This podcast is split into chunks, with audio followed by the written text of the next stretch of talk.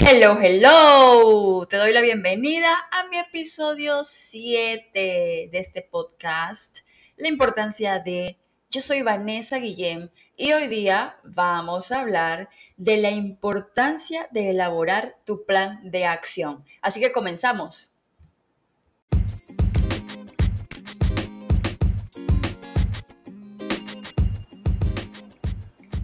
Los sueños dejan de serlo cuando te pones en acción. Si tú no tomas acción sobre lo que quieres, pues seguirán siendo sueños y nunca se van a concretar. Por esa razón, hoy vamos a hablar del tercero y último paso de estos tres, de estos tres de los que te he hablado en los episodios anteriores. ¿Para qué? Para que hagas realidad algún proyecto, personal, profesional, algún emprendimiento o simplemente para que le des rumbo a tu vida. Ya habíamos hablado de la autoevaluación. En el episodio anterior hablamos también de plantear tu visión. Y ahora sí, el tercer paso, e igual de importante que todos los otros, sin el cual no servirían los dos primeros pasos, y es elaborar tu plan de acción. Bueno, ¿y de qué se trata esto? Ahora que tenemos nuestro vision board o nuestro eh, mapa de sueños elaborado, ahora sí vamos a formular un plan de acción para cada una de esas metas que establecimos o que tenemos en el mapa de sueños. Ahora, un tip importante es que cada una de esas metas que te trazaste y que está en el mapa de sueños, la hagas lo más específica posible. Estas tienen que ser metas para que se puedan cumplir de, de, manera más fácil, más efectiva. Estas metas tienen que ser realistas, realistas, de acuerdo con el tiempo que tú te has estimado alcanzarlas. Entonces tienen que ser lo más realistas posibles, alcanzables, tangibles, ¿verdad? Específicas. Entonces, vamos a poner un ejemplo. Supongamos que tú en tu mapa de sueños, en uno de tus metas para este año es bajar de peso. Bajar de peso o, o de manera general pusiste mejorar mi salud. Si tú pusiste mejorar mi salud, digamos, es algo demasiado general. Mejorar tu salud puede significar muchas cosas. O bajar de peso, mm, em, no me especificas cuántos kilos, de qué manera, etc. Entonces, lo que yo te invito a hacer primero es que especifiques. Si tú te comprometes a bajar de peso, está bien. En este momento determina cuántos kilos vas a bajar cuántos kilos te comprometes a bajar en este año. Entonces, supongamos, me voy a inventar, tú quieres bajar 20 kilos en un año. Entonces, perfecto, 20 kilos en un año. ¿Y qué, segundo, qué herramientas vas a utilizar para bajar esos, esos 20 kilos? Quizá vas a empezar eh, una alimentación saludable, vas a consultar o a buscar a un nutricionista para que te ayude o a un, a un terapeuta que te colabore con los problemas emocionales, porque muchas veces los desórdenes alimenticios tienen que ver con temas emocionales. Te vas a inscribir a un gimnasio o vas a iniciar clases de ese nuevo deporte que tanto quieres eh, aprender y eso te va a ayudar también a bajar de peso. Bueno, muchísimas acciones que emprender para llegar a ese mismo fin, que es bajar los 20 kilos que deseas, ¿cierto? Muy bien. Entonces, cuando ya lo hiciste súper específico, la meta la hiciste muy, muy específica, ahora sí la vas a, el proceso para alcanzarlo, lo vas a dividir en la mayor cantidad de pedazos pequeños. Mientras más las puedas desmenuzar, Mientras más la puedes dividir en compromisos chiquitos, en acciones pequeñas del día a día, mira, mucho mejor.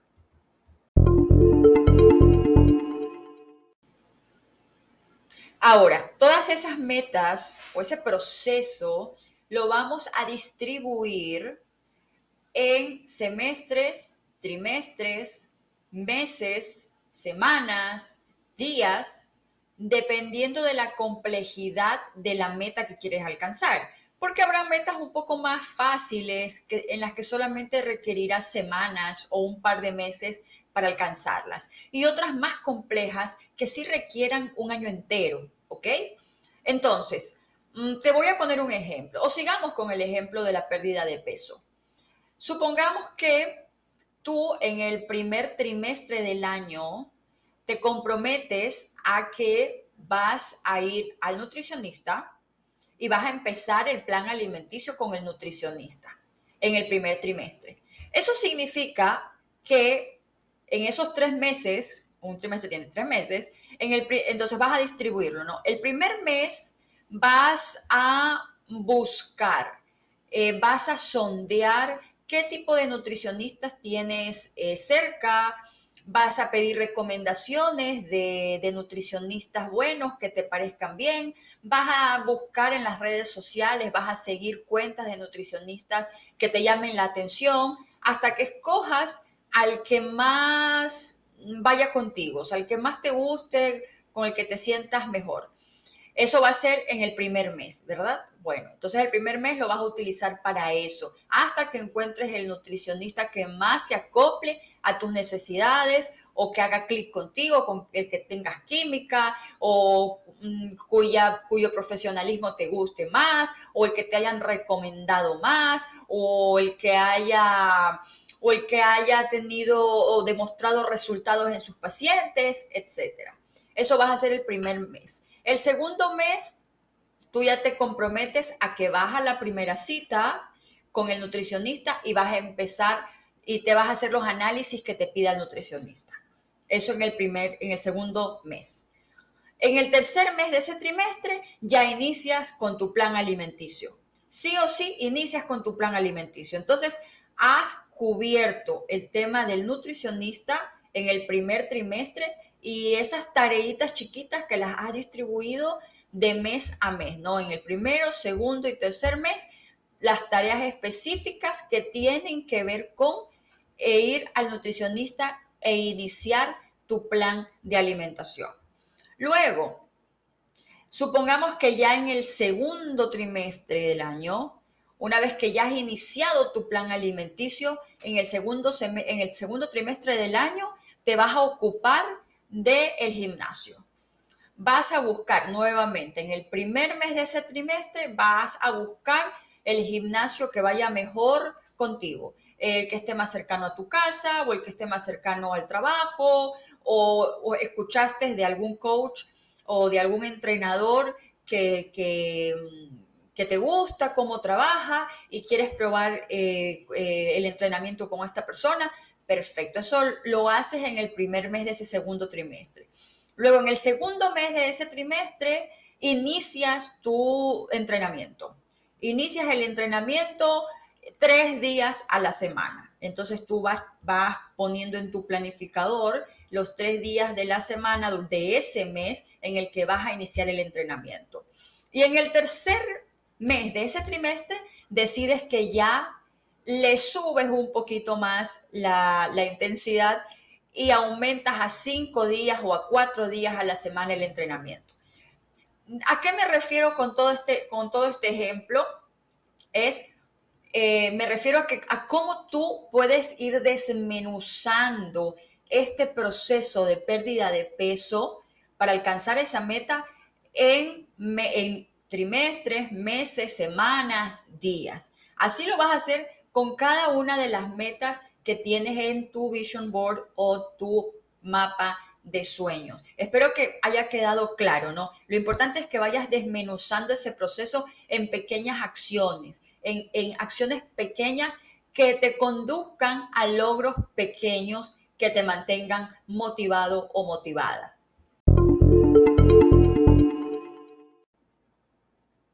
Tercero, ahora que ya más o menos has diseñado este proceso para perder los 20 kilos, ahora sí necesitas una herramienta, una herramienta que te ayude a tener planificada toda tu vida. Eh, y en el mercado hay muchísimas opciones, muchas opciones. Desde la más sencilla, que es tener un diario o una agenda física, hasta tener tu agenda en el celular, descargar aplicaciones exclusivas para estos temas. A mí me gusta mucho y he utilizado Trello, he utilizado Evernote, he utilizado Asana, eh, he utilizado muchas. Eh, creo que me canso de una e inicio con otra nueva cada cierto periodo de tiempo. Eh, unas son muy buenas, por ejemplo, para trabajo en equipo, para el trabajo de oficina, otras para tu planificación personal.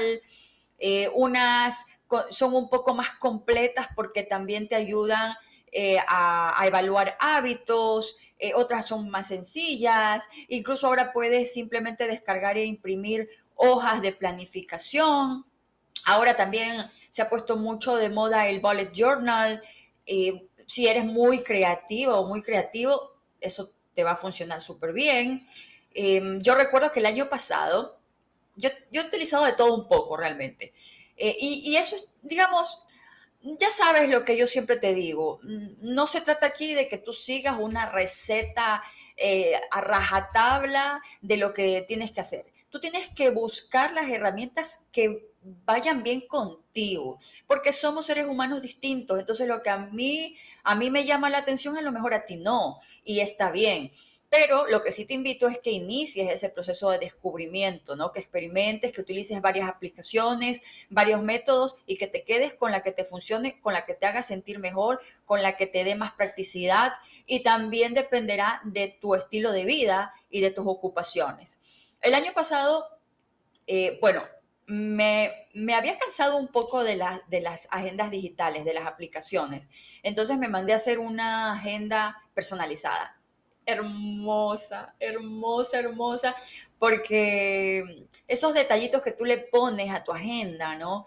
Eh, te incentivan, te motivan a que, a que cumplas con la labor, ¿no? Que cumplas con la misión, a que siempre tengas tu agenda al día, eh, con, con, con, todos los quehaceres, con toda la, la, planificación del mes. Yo tenía la planificación del mes, de las, de las semanas de ese mes y de los días de, de ese mes. O sea, estaba muy completa. También tenía el, seguimiento de los hábitos, eh, también tenía un, panel de ingresos y egresos un poco para controlar el tema financiero.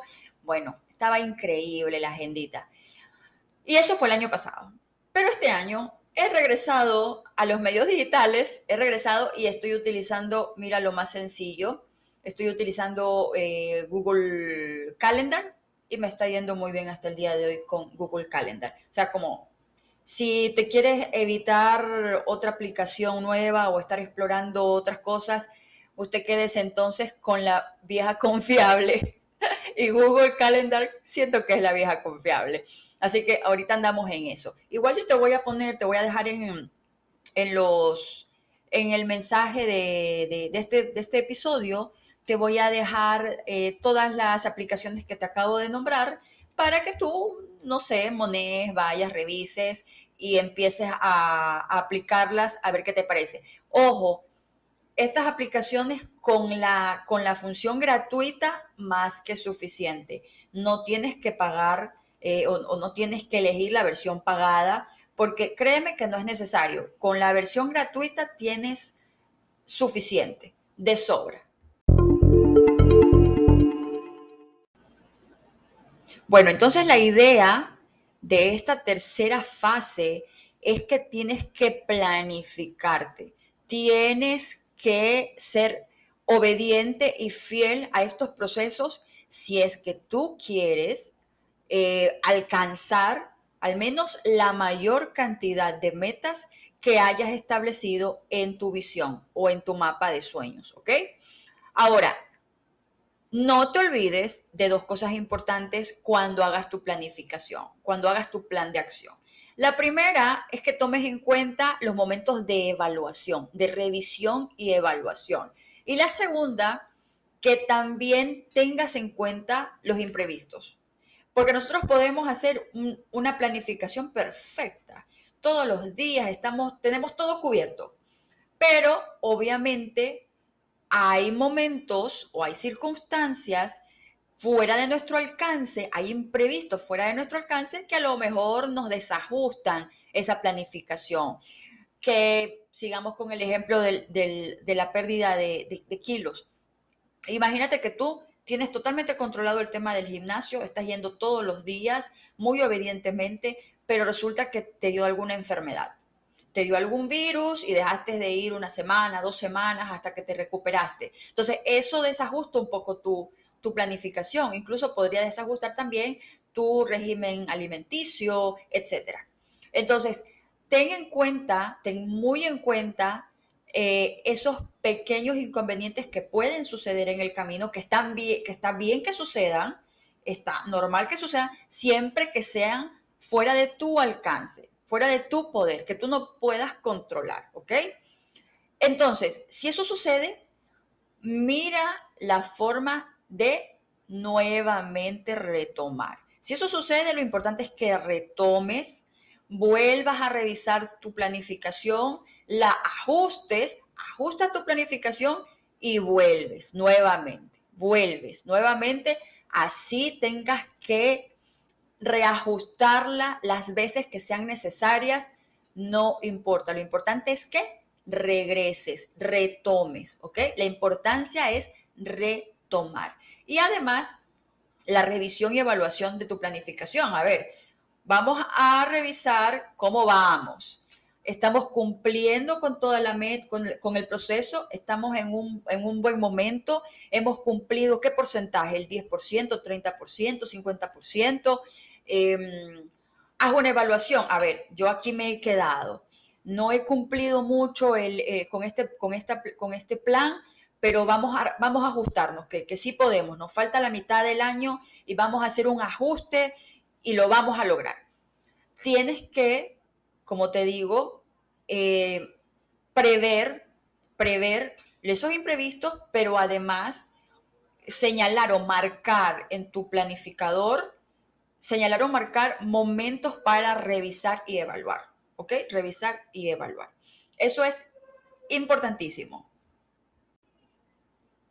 Y quiero insistirte en que la planificación es importante, porque si no lo haces, si no tienes medianamente planificada tu vida, tus cosas, tus proyectos, tus metas, simplemente vas a ser una veleta que se deje llevar por el viento.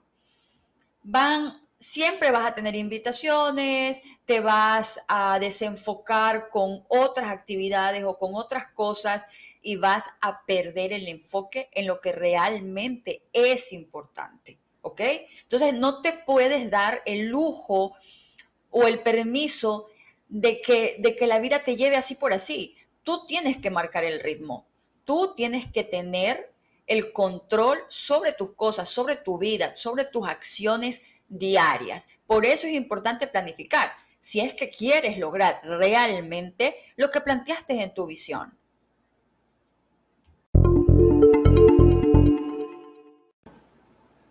Ahora, solo quiero recapitular estos pasos importantes o estos tips importantes en el momento en que tú ya te pongas a trabajar en tu plan de acción, ¿ok? Primero, recuerda que tienes que ser lo más específico o específica posible con tus metas, ¿ok? Alcanzables, medibles, específicas, tangibles, ¿ok? Que tú las puedas alcanzar. Segundo, eh, que las dividas en la mayor cantidad de partes. ¿ok? En la mayor cantidad de partes. Tú extiendes ese proceso en la mayor cantidad de pequeñas partes o de pequeñas acciones diarias. ¿Por qué esto es importante? Voy a hacer aquí un hincapié, porque así no te vas a desmotivar, ¿sí? Eso te va a ayudar a que no te desmotives. ¿Por qué? Porque así vas a tener pequeños triunfos. En ese proceso, en ese camino hacia tu meta, por ejemplo, perder los 20 kilos de peso, en ese camino vas a tener pequeñas victorias, ¿ok? Ejemplo, cada vez que pierdas 5 kilos, de 5 en 5 kilos perdidos, tú te vas a celebrar esas pequeñas victorias. Vas a obtener una, un resultado tangible en todo ese proceso hacia los 20 kilos. Porque si esperas a recompensarte cuando ya, cuando ya eh, pierdas los 20 kilos, quizás el tiempo va a ser muy largo y quizás en el camino te vayas a votar, quizás en el camino te vayas a renunciar. Entonces, la manera de, mantenernos motivados dentro de ese proceso y encaminados es que tú crees esas pequeñas victorias, que tú vayas alcanzando pequeños resultados que sumados van a llevarte ese gran objetivo. Esa es la razón por la cual es importante que vayas dividiendo todo ese proceso en pequeñas metas, en, pequeños, en pequeñas acciones, ¿verdad? No es lo mismo decir, yo el próximo mes voy a perder, según lo planificado, yo voy a perder 5 kilos. A que tú digas, ay, voy a esperar a recompensarme cuando termine el año y pierda los 20. No. Entonces, crea esas pequeñas, eh, esos pequeños triunfos y tú misma también, consiéntete Disfruta ese proceso. Sé feliz en el proceso para alcanzar esa gran meta. ¿Pero con qué? Con metas pequeñas. Ahora, el tercero, el tercero es contar con la herramienta adecuada. Ya te di algunos nombres aquí. Puedes utilizar las maneras más convencionales o las maneras más innovadoras que tú quieras.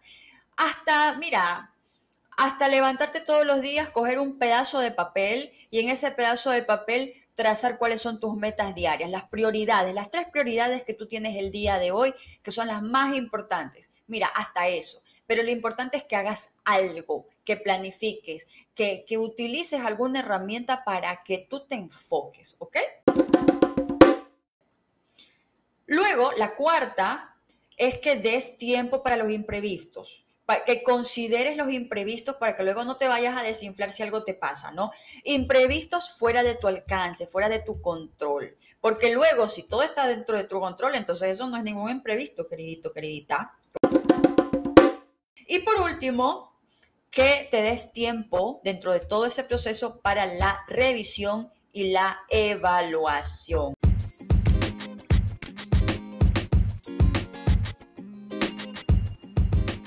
Bueno, no te quiero cansar más. Esto ha sido todo el episodio resumido, resumidito, resumidito para que, para que nos llegue lo más importante. Pero si quieres seguir hablando del tema, tienes alguna duda, algún consejo, alguna reflexión, mira, estoy presta a escucharte, a leerte, déjame tus comentarios. Sígueme en Instagram como arroba Vanessa Guillem.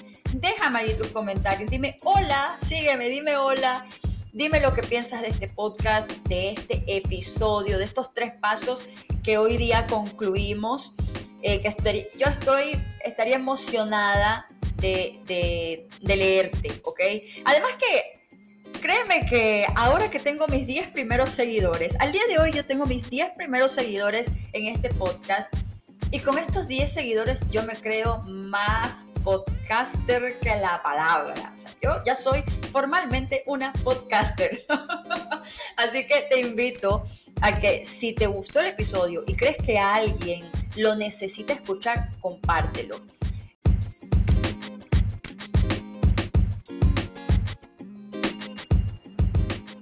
Suscríbete, suscríbete enciende la campanita de notificaciones para que te llegue cada vez que yo suba un nuevo episodio y así vamos a estar en mayor contacto. Así que ha sido un placer estar contigo hoy. No, no te desprendas de este podcast.